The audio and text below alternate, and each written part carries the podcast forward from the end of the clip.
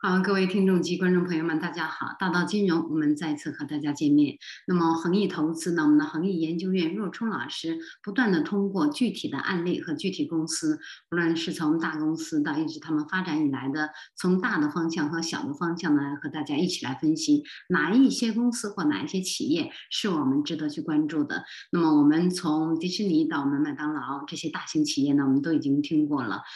那今天呢，我们要一起和大家走进让。人们不论是在寒冬或者是在酷暑都排长队的 Nike，我们一起来了解一下 Nike 它究竟有什么样的魅力，让我们去这样做呢？那现在把时间交给我们的若冲老师。若冲老师好。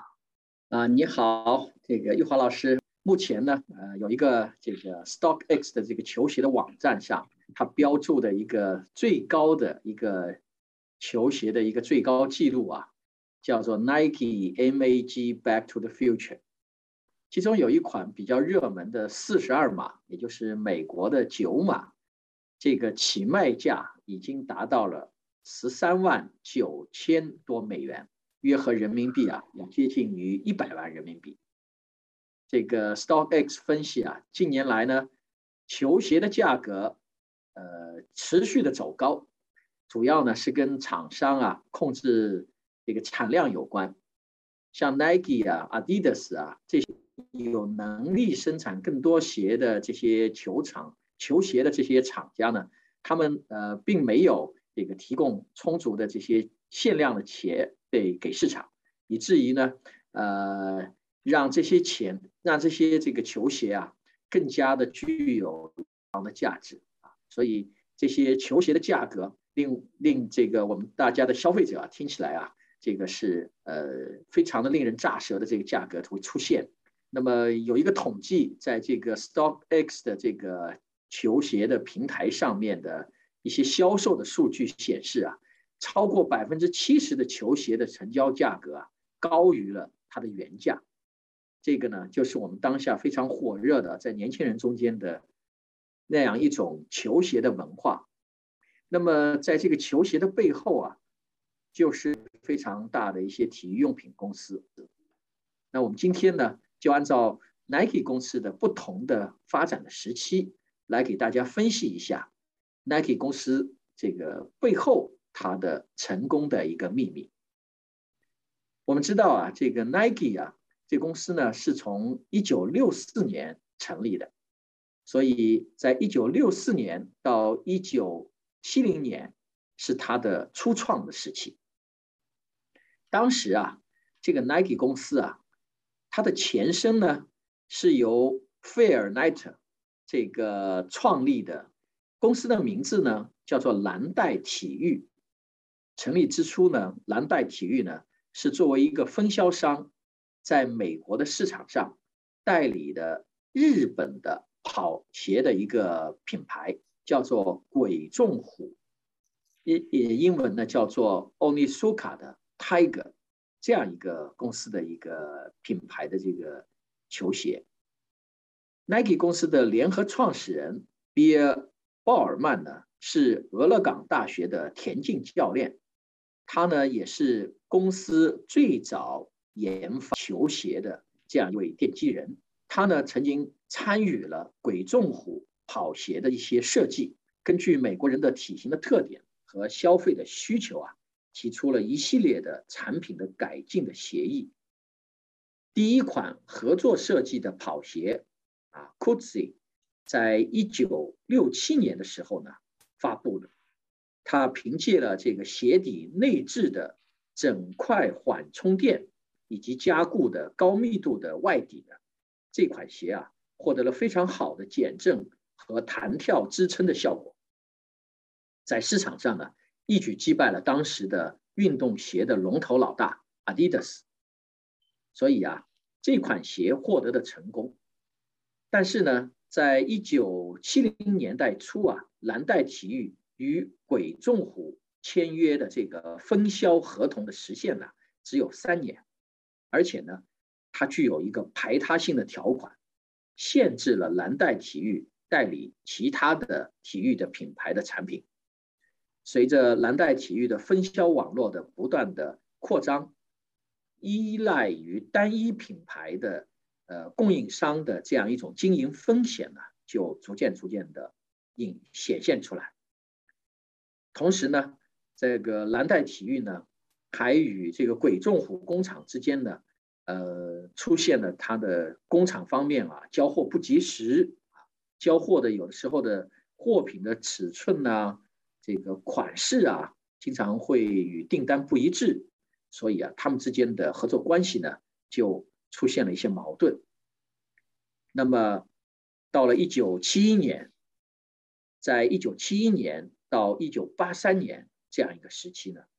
呃，随着 Nike 公司的一些重新的一个调整，进入了它的一个快速发展的一个时期。当时的时候啊，美国呢出现了一种慢跑的一种风潮。那么这个慢跑风潮的兴起呢，为 Nike 公司的发展提供了非常好的一个土壤。在二十世纪的七十年代初期。多名的美国运动员在跑步项目中呢取得了优异的成绩，其中包括1968年奥运会男子1500米跑步项目当中获得银牌的 Jim，以及呢在1972年奥运会马拉松比赛中夺冠的 Frank 等等。随着媒体啊对这些赛事以及跑步有益健康的宣传的推广。跑步运动呢，进入了这个美国民众的视野，美国的慢跑风潮就随之而兴起了。那么这个时候啊，出现了很多的赛事啊，包括西雅图的马拉松、纽约的马拉松、亚特兰大公路跑等一系列的马拉松啊、公路跑的赛事，吸引了越来越多的公众参与。这个阶段呢。Nike 公司的营业规模从1973年的2870万美元增长到1983年的8.67亿美元。Nike 的联合创始人比尔·鲍尔曼呢，也在慢跑风潮中起到了非常大的一种推动的作用。他亲自撰写了《慢跑》这一书籍，对向公众呢介绍了这个慢跑的运动。并且阐述了慢跑对人体健康的积极的意义。他所带领的呃队员 Steve 包揽了全美两千米到一万米的各个距离的这个跑步的一个记录。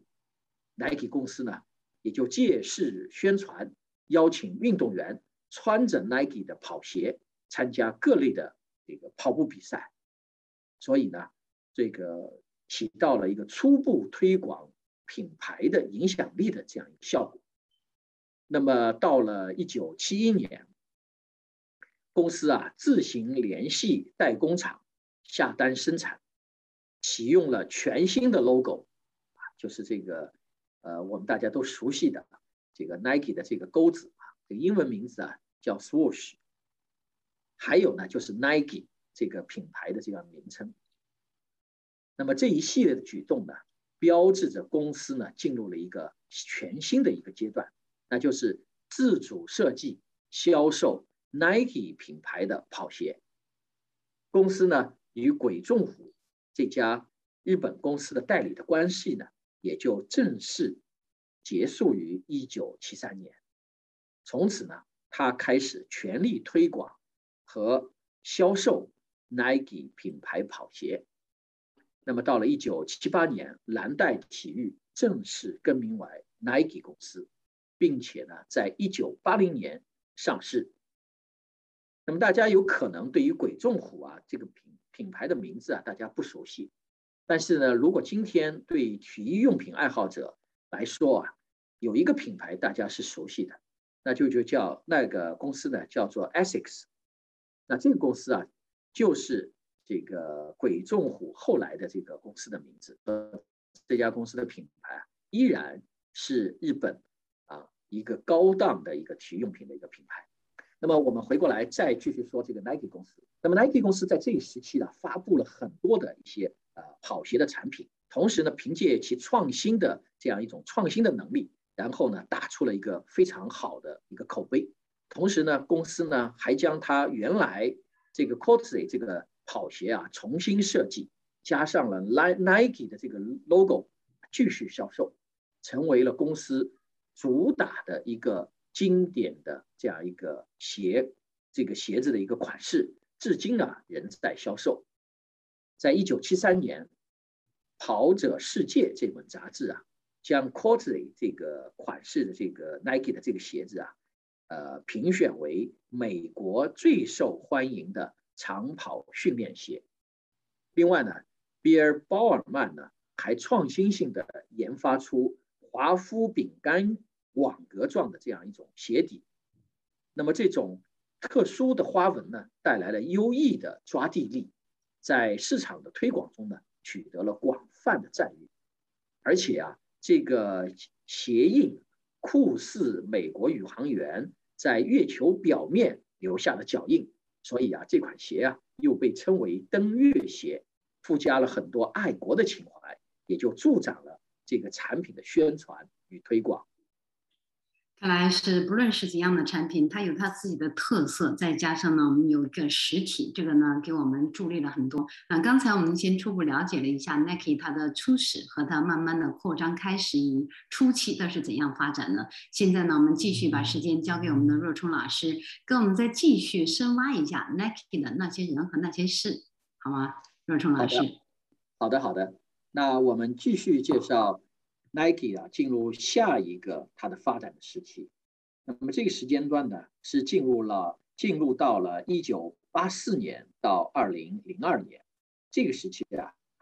，Nike 公司的波动扩张期。当时啊，运动行业的霸主 Adidas 错失了七零年代的这样一个慢跑潮流。这家公司呢，Adidas 啊，在北美的市场份额从超过百分之七十下跌至不足百分之五，而 Nike 呢，建立了它行业领先的优势。但是呢，在进入了八零年代以后啊，锐步这个品牌的这个公司的产品快速的发展，也对 Nike 公司啊形成了一个新的市场的威胁。与当时啊。Nike 针对慢跑人群自下而上的推广策略相似，锐步啊，精准地抓住了运动服饰休闲化和健身运动发展的潮流，主打了大众健身穿着和女性女性运动休闲服饰这两个呃特点，进入了美国的市场，而且呢，短短的五年营收增长。增长了三百倍，达到了九个亿的美元的这样一个非常良好的销售的业绩。那么，随着慢跑风潮的逐渐的平息，Nike 呢急需开拓一个新的市场增长点。这一阶段，Nike 遭遇了与新兴的锐步、复苏的 Adidas 以及 Puma 的激烈的竞争，经历了三次营业这个销售额的一个下滑。但是呢，它都在次年扭转并恢复了增长。在这段时间呢，Nike 呢还收购了四个品牌的这个公司，公司的总体的营收啊，从一九八四年的八点二亿，然后呢增长到二零零二年的九十八点九三亿美元。在这个过程中呢，Nike 的这个发展呢，主要是在产品上。专注于研发专业运动品，与休闲化、时尚化的 Adidas 和 Puma 形成了比较大的差异。除此之外呢，Nike 公司呢出色的营销事件啊，事件营销也使得 Nike 呢在这段时间呢取得了一些非常关键的一些商战的胜利，比如啊。这个 Nike 公司啊，它当时呢就瞄准了极具潜力的篮球市场，啊，Air Jordan 这是 Nike 非常有名的一个产品的系列啊，当时呢获得了非常大的成功。Nike 在当时啊，它参考了 Adidas 签约顶尖球员的这样一种营销的手段，在球探呢这个瓦卡洛的推荐下，与当时 NBA 的新秀迈克尔乔丹签下了五年。两百五十万美元附加销售分成的这样一个代言的合约，随后呢，在一九八五年开始推出 Air Jordan 系列的球鞋。到了一九这个呃一九八四年的时候啊，这个时候啊，他当时呃为此呢，这个投入了这个五百万美元啊，进行了这个市场的营销。这些这个市场的营销的活动啊，从一九八四年一直延续到一九八六年。那么随着乔丹在赛场上的崭露头角，而且呢，逐渐逐渐的成为最具影响力的顶级 NBA 球星，Nike 的 Air Jordan 系列呢也大受欢迎，在一九八五年的全年获得了超过一个亿美元的这个营收。同时呢，Nike 公司还完善品牌文化，重视品牌营销和推广。通过情感营销获得消费者的共鸣。那之前啊，Nike 啊没有独立的营销部门，各个产品线呢也缺乏协调，宣传呢也是各自的为政。那么在这个阶段呢，开始的 Nike 呢开始逐步的完善了它的品牌的文化，强化品牌的 DNA。到了一九八八年，他开始推出 Just Do It。一个系列的这样经典的广告企划，各个产品啊，这个的广告呢，统一的一一个内核，集中的输出，所以呢，就迅速的树立起了洒脱坚韧的这样一种运动品牌的形象，并对消费者消费者呢进行鼓舞型的这样一种情感营销。那么从呃二零零三年开始。一直发展到今天，公司啊就进入了一个稳定扩张的时期。在这个阶段啊，除了二零一零年由于受到本土市场的拖累，它的整体业绩有所下滑以外啊，Nike 公司的营业收入啊基本都保持了稳定的增长，而且从二零一三年以来，营收继续逐渐的稳定在一些高位数的这样一个增长的一个。目标水平上，那么它的这样一种增长呢，相当的平稳。在北美市场接近饱和、增速放缓以后啊，Nike 啊又陆陆续续的进军北美以外的国际市场，包括这个快速发展中的大中华地区，这些地这些地区啊，成为 Nike 的新的业绩的增长点。同时呢，由于全球运动行业竞争的这个激烈的一些发展，那包括 Lululemon 啊，都包括 Under Armour 这些新兴的细分行业的龙头的崛起，千禧一代消费者的消费偏好的转变，运动时尚风潮的兴起，这些啊都给 Nike 的经营提出了一些新的一些挑战。我们为了应对这些新的市场的形势，来。也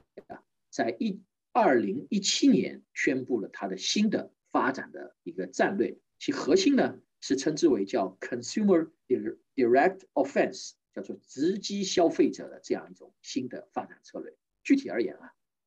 ，Nike 宣布它将通过三个双倍目标来更好的为消费者和个人提供服务。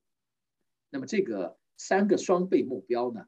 具体来说呢，它有这么几个内容。第一个呢，叫做双倍研发。Nike 公司啊，继续强调它的专业运动运动领域内的这样一种特长，它的创新研发的这样一种优势，加速推出具有新型科技含量的产品，在保证产品创新的同时，时加速。这个产品的开发的过程。第二个呢，叫双倍的速度。Nike 公司啊宣布将产品设计的生产上架的全流程的时间减半，通过快快车道计划加速产品上架的周期，提高整体的生产的效率。第三个呢，称之为双倍与消费者关联计划。通过 Nike Plus 等项目进行数字化的改革，重视线上运营和直营渠道的搭建，了解消费者的需求，加强与消费者的直接的互动的联系。这一系一系列的战略的核心呢，就是公司要通过分析终端消费者的数据信息，从而为产业链的各个环节提供支持，从而呢提高整个供应链的资源效率，公司内部的组织运营。实现由数据驱动，从而呢带动整体的产业链的效率的提升。其实若春老师刚才这样讲起来，我觉得跟我们做投资也是一样的。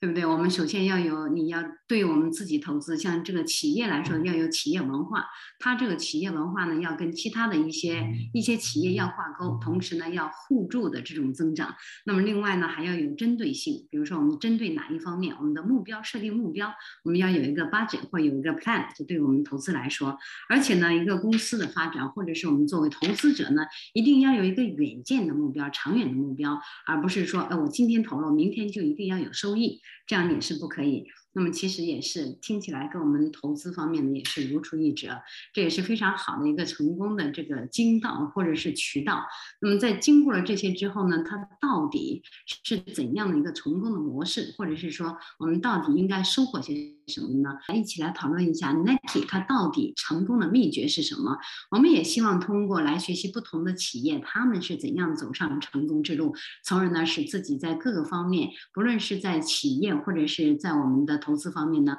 都能够达到我们自己预期的我们的目标。现在我还是要把时间交给我们的若冲老师，老师好。好的，那我们在给各位听众啊介绍了 Nike 的这个发展的历程以后啊，我们就跟大家一起来分析一下 Nike 公司的成功秘诀。那秘诀之一啊，就是 Nike 公司的它的经营的模式，它的这种经营模式啊，我们可以称之为。叫做轻资产模式。所谓的轻资产运营的这种模式啊，就是将产品的制造、零售、分销的业务啊进行外包，自己的这个公司的自身呢，则集中于设计、开发和市场推广等业务。市场推广呢，Nike 公司啊，主要采取了产品的明星代言和广告推广这些方式。轻资产的这个运营的模式啊，可以呢大大的降低公司的资本的投入，特别是在生产领域内的固定资产的投入，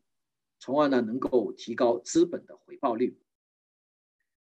我们可以先回到啊这个 Nike 创业之初，这个当时的时候啊是一九七二年，那么 Phil Knight 啊，这是一位传奇的一个人物啊，他是。Nike 的创始人，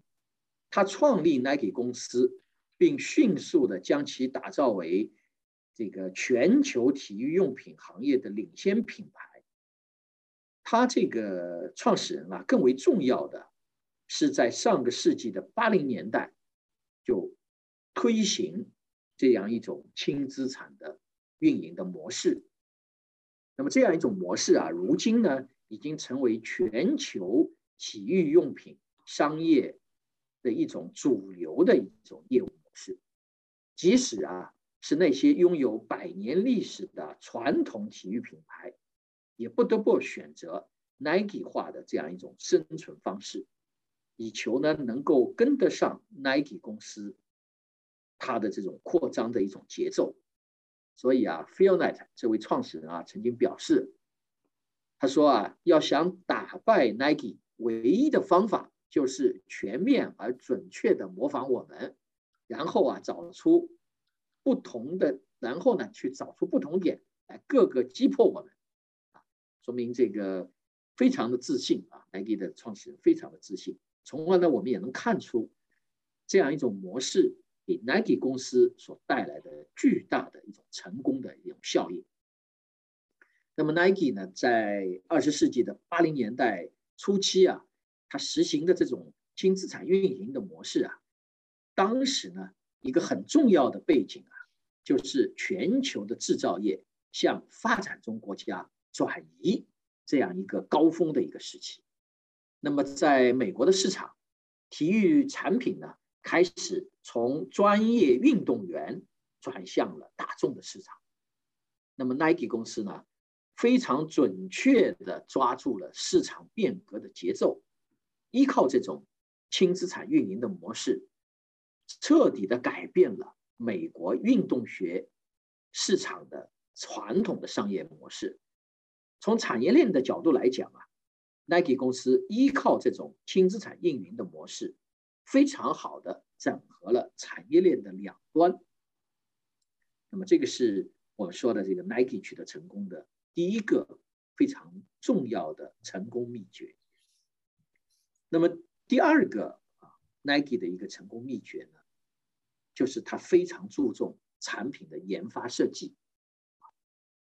Nike 公司的产品研发过程啊，它是包括了从运动员、科学家、工程师和设计师共同参与的这么一个。整体的一个专业人员，Nike 的这种啊运动研究实验，它的这样一种做法，最终呢导致了他在一九八零年专门成立的运运动研究实验室。这个实验室啊是位于俄勒冈州的公司的总部，面积啊超过了一万六千平方尺。那目前呢，这个实验室雇佣了。生物力学、生理学，生物医学、工程学、机械工程学、物理学、数学、运动机能学等等等等，四十多个方啊，这个这些方向当中的四十多个顶尖的科学家，在增强运动表现、降低运动损伤、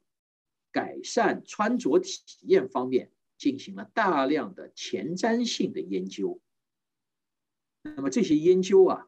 给这个整个的产品研发带来了非常大的一些帮助。那么这个研究的实验室啊，还与亚洲、欧洲、北美等等这些顶尖的学府建立了战略伙伴的关系，持续的追踪前沿运动科学的发展，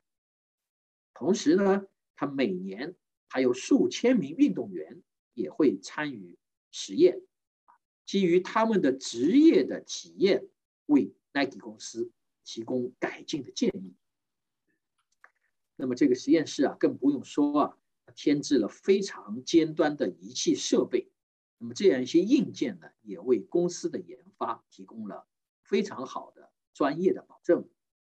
所以啊，呃，依靠了这一个呃。成功的这样一个秘诀，Nike 公司的产品一直是领先于市场的。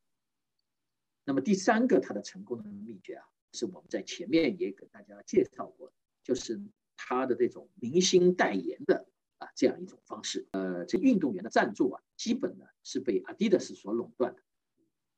他们呢采取的营销推广思路啊，就是利用明星的效益，自上而下。首先呢，与明星运动员、啊赛事协会和体育比赛、国际性的体育比赛建立合作的关系，然后呢，来突出它的这个品牌的专业度，突出专业的品牌产品对运动表现的这样改善的一种能力，从而呢，精准的去影响体育明星的粉丝，运动的那些狂热的爱好者。从而呢，刺激他的购买，从而再进一步的形成一个连锁的反应，辐射到大众的市场。那么那个时期啊，当时呢还是处于发展之初的这个 Nike 啊，并没有足够的资金能够去赞助这样一些明星的运动员啊，所以呢，他所推广的方向呢，正好与这个相反，他的这当时的面向啊。他的当时的策略啊是进行错位的一种呃方式的推广，他推广的方向呢是面对的普通的大众，是自下而上。他当时啊利用了这个慢跑风潮，直接的面向这个大众消费者进行宣传宣传。他所推广的切入点呢是可以满足普通人日常跑步需求的啊便宜而舒适的产品。那么时间到了八零年代中期的以后啊，那么慢跑风潮呢逐渐的平息，Nike 呢这个当时当时的时候呢，Nike 也已经从初步的一个发展进入到一个有一定规模的这么样一种市场的地位，而当时呢，锐步它的竞争者，那么他们呢是呃瞄准健身需求和休闲运动，而这个老对手啊，这个那这个 Adidas 呢，呃，恰恰在这个时候啊进入一个衰退期。那么在这个时候啊，Nike 就顺势抓住了这样一个空当，迅速的进入了足球、篮球、高尔夫等许多这样一种专业运动的领域。他效仿 Adidas 的明星营销的思路，扩大影响力。那么我们知道啊，当时的时候啊，这个和 Nike 签约的这些知名的运动明星和球队，包括乔丹啊，包括 Woods。woods 是打高尔夫球的啊，乔丹是大家都知道是篮球，包括科比，包括科比。那么其他球队还包括巴萨这个这个足球的巴塞罗那这个俱乐部啊，利物浦啊，英国的这个这个足球的俱乐部。那么他们通过一些这个呃非常有独到的眼光去挖掘这个新秀。那么 Nike 呢，则拥有。非常专业的球探和球队分析的这样一些团队，从而呢能够非常有前瞻性的挖掘出那样一些优秀的运动员和球队。嗯，的确是若冲老师，我们都说呀，想要成功，你们必须要学习研究，这是离不开的。我们也一直在说，眼光决定思路，思路决定方向，行为决定结果。所以这样一看来。Nike，它是在成功路线上一直在走，就是 right track。我们也希望我们各位听众呢，能够通过这种案例分析呢，也能够找找到自己想要走的方向。那我们。接下来呢，要跟大家还有更加重要的这一个环节，和大家一起来听。我们说大道金融啊，只要我们正确的三观对了，我们不论分析哪一家企业，我们看起来就是必须要有实体，然后必须经历了一个市场的整个的这个环节，经过了成长的过程，然后慢慢的才有收获。现在呢，我们就要把时间交给我们的若冲老师，再具体的跟我们来说一下 Nike 它成功到底它成功点在哪里？若冲老师，时间交给您。好的，好的。那么我们继续来揭示 Nike 的一个成功的秘诀。那我们知道 Nike 的另一个非常重要的它的成功秘诀呢，就是它运用非常出色的情感广告来推广它的品牌。Nike 公司啊，非常注重通过情感营销获得消费者的共鸣，以树立它的品牌形象。那么我们刚才讲过了，它除了自上而下的进行球星的宣传，Nike 呢还通过呃情感营销的方式，在广大的普通消费者当中树立自己的形象。Nike 投放的广告很少啊是直接推介介绍自己某一个产品的一些功能或者设计的一些亮点。而是呢，会针对目标客户群的一些特点，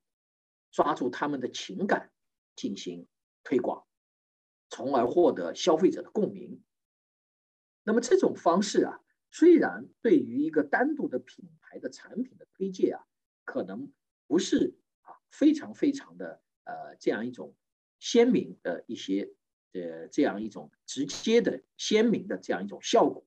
但是呢。它的这种品牌营销的方法，对于树立一个全品类的产品的销售啊，会起到一个总体促进的一个效果。我们可以举个例子啊，大家都非常熟悉的 Nike 的那个经典的那个广告词 “Just Do It”，这个经典的 “Just Do It” 的系列广告啊，它都是讲述了是一个英雄故事故事。那么这个一系列的广告，它讲的这个英雄故事啊，与我们传统的英雄故事啊，啊是有区别的。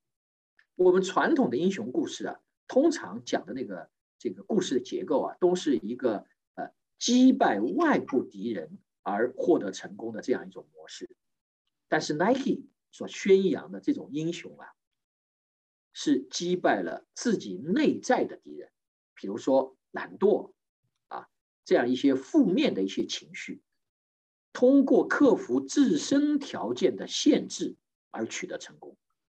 那么这些故事呢，能够引发公众的共鸣，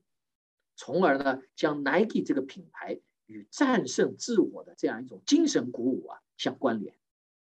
那么建立情感维系之后啊，这样呢就能够使得客户的粘性和忠诚度啊啊随之而能够提高。那这个是一个非常成功的啊广告营销的一个方式。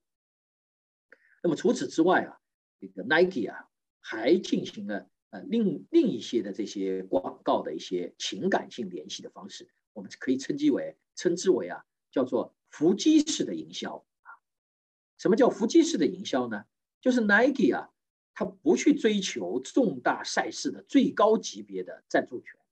而是专注于啊进行赛事相关事件的哎一种。集中度的一种高效的一种营销的方法。那我们可以举几个例子啊，大家都记得这个北京奥运会的时候啊，当时的时候啊，Nike 啊，呃，也是赞助商，但是呢，他这个呃，但是呢，这个呃，美国的一项这个网络调查显示啊，就是呃，当时呢，它是这个呃呃，有一千零三十四名这个受访者啊。调查了这个一千零三十四名受访者，他们当中有百分之三十七的这个受访者认为 Nike 呢，呃是赞助商，仅有百分之二十四的这个受访者知道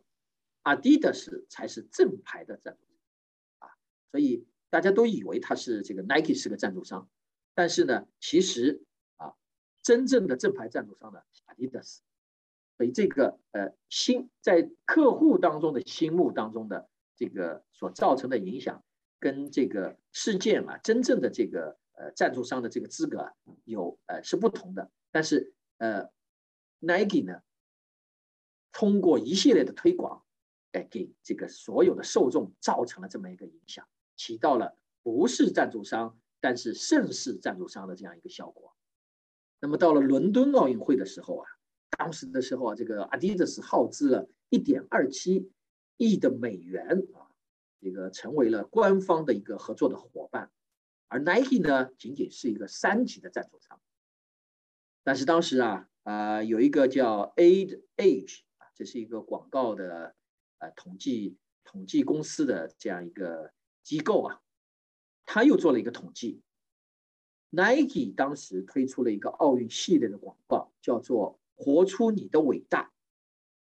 这个系列的广告，当时啊，这个统计机构做了一个调查，发现 Nike 的这个广告更能引起受访者的共鸣。啊，具体而且有一个非常重要的一个发现，就是在赛事的过程中啊，Nike 在 Facebook 上面所新增的粉丝数是 Adidas 的两倍，而且呢，大部分人啊认为这个 Nike。啊，是奥运会的这个真正的官方合作伙伴啊，合作合作伙伴，又起到了我们刚才在北京奥运会当中的这样一个赛事的这样一个宣传的一个效果。那么我们呃再来看看，他当时还有一个奥运会是里约奥运会啊，里约奥运会的时候，Nike 仅仅是第四个级别的啊官方的这个供应商。那么当时啊，他投放了三十。呃，当时他投放了二十三支 Unlimited 的这个无限主题系列的这个广告。当时呃，有一家叫呃这个 The Origram Logic 这个数据这个公司的一个统计，在二零一六年八月四号到十六号期间，Nike 的线上传播的各项指标都是名列第一的，超过了赛事最高级别的赞助商。可口可乐、宝洁、麦当劳，当时他在八月十一号到十六号期间，Nike 在社交平台上的点赞数、分享数以一百九十万次排名第一，超过了 Adidas 呢三十万次。所以啊，这个呃 Nike 的这一系列的这个运作，我们可以看得出来，它的这个营销啊是非常非常成功的。那么它能取得这一系列成功，很重要的一个呃原因，就是它平时注重这种品牌的营销，同时呢，一直是居于这个行业的龙头老大的这样一个地呃这个一个地位啊，通过专业的体育分析的团队。啊，精准的去挑选那样一些顶级的球队，啊，进行服装啊、球鞋的赞助。那么，由于这些球队的出色的这个表现，就带动了这个品牌的出镜率。同时啊，我们刚才已经讲了，它的这些创意、广告的创意啊，都非常的这个啊有创新，这个创意的这样一种创造力，营销的能力呢非常强。特别是他们非常这个 Nike 公司啊。非常擅长在新媒体方面的一些推广，所以这个是 Nike 非常独特的这样一个成功的秘诀。那么我们总结 Nike 的成功，还有一个非常重要的是，它抓住了全球化啊这样一个呃潮流。那我们说这个 Nike 呃创造了这样一种轻资产的模式，那全球化就给它这个外包生产的模式啊。个带来了重要的这样一个土壤。从 Nike 从创立开始，他就开始实践，逐渐逐渐的把生产外包给这些 OEM 的一个制造商，而不再是自己自建工厂这么一种方式。他在这个创业的初期，通过这种方式减少了资本投入的压力，让公司呢可以将更多的资源集中在产品的研发、设计。还有一些市场营销和销售这样一些高附加值的生产这个环节里面，那么这样做啊，一方面呢，呃，提高了这个资本的这样使用的效率，同时啊，它也增强了很多的这样的灵活度啊。Nike 通过合作的工厂调整订单的这个数量，就非常容易而灵活的呢去调整产量，包括调调整它的生产的地域。通过全球化，使得 Nike 的这样一些产业能够进行国际化的布局。那 Nike 公司是最早布局东南亚和中国产能的国际运动品牌。它目前分散在海外的这样一些生产的工厂，不仅能够削减它的生产的成本，而且呢，由于分散经营，也降低了它的这样一种经营的风险。呃，我们回顾这个 Nike 的这样一种这个国际化的一个过程啊，它上世纪的在呃，在这个二十世纪的七十年代的时候啊，Nike 最早的合作工厂是位于墨西哥和日本。那后来呢，由于日元的波动和日本劳动力的上升啊，从一九七六年开始，那么 Nike 呢就开始跟中国台湾的工厂进行合作。到了一九八零年，Nike 就又和中国大陆的工厂进行。这个签订合约进行合作，开始在中国大陆生产球鞋，并且呢，成为首家合法进入中国大陆市场的美国的球鞋的制造商。同时，他就为他的后期中国市场的打开和经营啊，创造了呃非常好的一个基础。那么到今天为止呢，Nike 的生产基地主要呢是以东南亚为主，其中中国大陆、越南是他这个。工厂订单最高的几个地区，那在这个 Nike 的这样一些呃成功的这样这个秘诀啊，有一系列的成功秘诀是带给他的成功的一个同时啊，呃，Nike 呢非常成功的啊引领了一些时尚文化的潮流，它的引领潮流的时尚文化的这些推动。也造就了今天 Nike 的成功。我们大家都知道，今天 Nike 的品牌以及它非常显著的这样一个 Swoosh 啊，Swoosh 的这样一个形象的一个标志，它是代表了一种嘻哈时装的一种身份的象征。这个主要是因为呢，它的往往因为这个 Nike 的这个服装啊。呃，由于他在体育界的非常的推广，所以他与体育的成就联系在了一起。从一九八零年代开始，Nike 的这种衣着就成为美国青年时尚主流的一种潮流。它的运动衣啊，棒球帽啊，飞人这个这个 Jordan 啊，包括 Air Force 这个，还有装备呃非常这个呃这种有呃有装备非常厚的这样空气垫的这种呃这个呃球鞋啊，那么呃蓝色的、黄色的，还有这些鲜艳的这些边缘的 Air Max 的这种跑鞋，都成为了成为了一系列的时髦货。那么我们在这个这次节目开头的时候讲到的这些限量版的、限量版的这些跑鞋啊，和他又在这个一些地区啊，他翻新一些呃原型啊，重新再发行一些呃流行过的一些球鞋，这些啊，创造了一个叫做运动鞋收藏的这样一种新兴的一个产业啊，所以我们在这个节目开始的时候。讲到了一双鞋要人民币要一百万，这些都是令人咋舌的这样一种流行文化。那么通过以上的这样一些分析啊，我们可以发现，Nike 今天的成功啊，它不是一个简单简简单单的一个成功。作为一个呃道琼斯的成分股，它确确实实是有自己的内在的价值。所以呢，呃，我们认为 Nike 呢是非常值得。投资爱好者关注的一个公司。那若冲老师，刚才 这个人家已经留言给我们了，说这个听完之后觉得艾迪达斯呀这一路的挫败感，这个呢也是没有办法的，因为呢我们的经营理念和经营方向以及你的眼眼光有多远，那么的经营呢就有多远。所以在这里呢也有人问我，刚才也在问说呢。我们已经买了阿迪达斯的这种股票，现在应该怎样来做？怎样来处理？大家不要慌张，也不要着急。嗯，如果我们手上持有阿迪达斯的股票或其他的这个，嗯，作为这个体育项目的这种公司的股票呢，不要急，走到我们恒益投资和我们的恒益研究所的老师们一起来研究一下。因为任何事情呢，都有它的起因和它的最后的结果。不论怎样，我们总是在讲正确的投资三观，是我们作为每一位投资者都应该掌握的最。基本的这种理念和概念，因为这个直接影响到了我们以后的生活质量到底是怎样。好，那这一期呢，我们的节目到这儿就要跟大家说再见了。我们希望每一位朋友在听我们每一期的节目时候呢，不单听它的这个过程是怎样走的惊心动魄，